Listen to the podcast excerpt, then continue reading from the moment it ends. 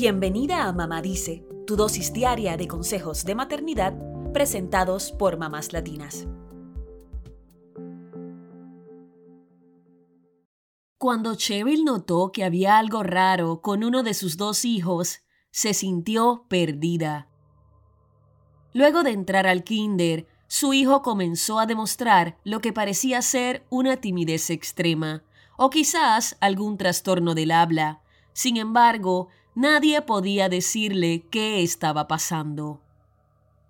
Transcurrieron dos años antes de que el hijo de Cheryl fuera diagnosticado correctamente con mutismo selectivo, y pasaron cinco años más para que se pusiera en marcha un plan escolar que pudiera ayudar al niño a tener éxito.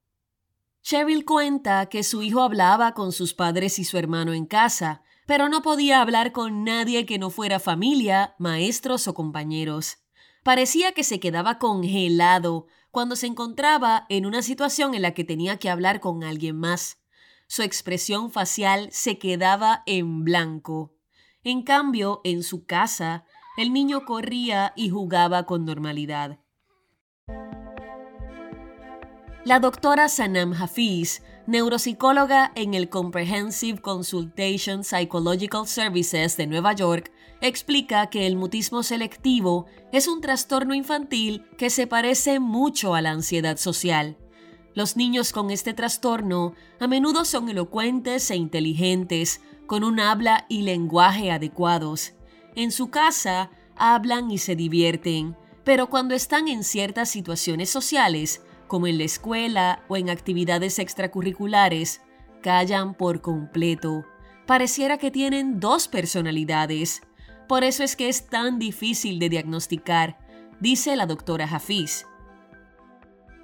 El mutismo selectivo se confunde a menudo con otras condiciones. Por eso, la doctora Hafiz explica que no se trata de un trastorno del lenguaje, ni es autismo, timidez, ni conducta antisocial. Como los síntomas del mutismo selectivo pueden ser similares a los de otras condiciones, es posible que sea difícil de diagnosticar. La experta también dice que no existe una causa única del mutismo selectivo. Podría tratarse de un evento traumático, de una predisposición genética al trastorno o de algo más. Son muchos los retos que enfrentan los niños con mutismo selectivo. Cheryl, la madre de la que hablábamos al principio, dice que, por ejemplo, cuando su hijo tiene ganas de ir al baño o se siente enfermo, no es capaz de decírselo a los adultos que están a cargo.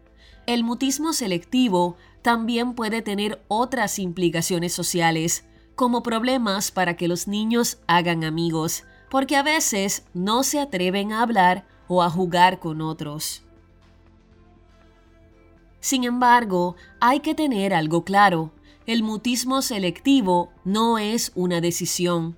Los niños que lo padecen no pueden decidir cuándo prenden o apagan su condición.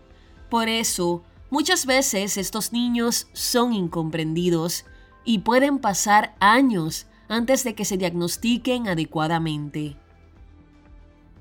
Si consideras que tu hijo puede tener mutismo selectivo, debes tomar acción.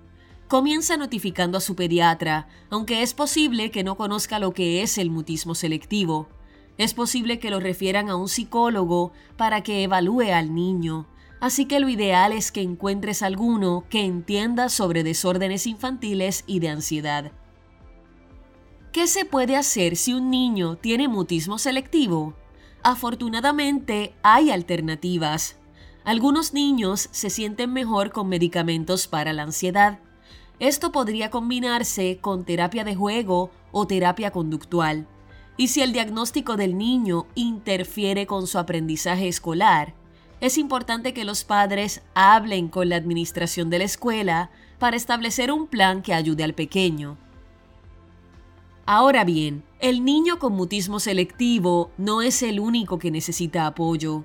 Sus padres necesitan que la familia y amistades sean comprensivas. No hace falta darles consejos no solicitados, ni recomendarles que disciplinen al niño o que lo sobornen, ya que no servirá de nada. Tanto el niño como sus padres necesitan aceptación, aliento y apoyo. Cheryl dice que su hijo ha recorrido un largo camino desde que recibió su diagnóstico. Ahora muestra su talento académico en la escuela secundaria y disfruta de probar distintas actividades fuera de ella. También cuenta que lo más importante en el proceso ha sido el apoyo familiar, escolar y profesional.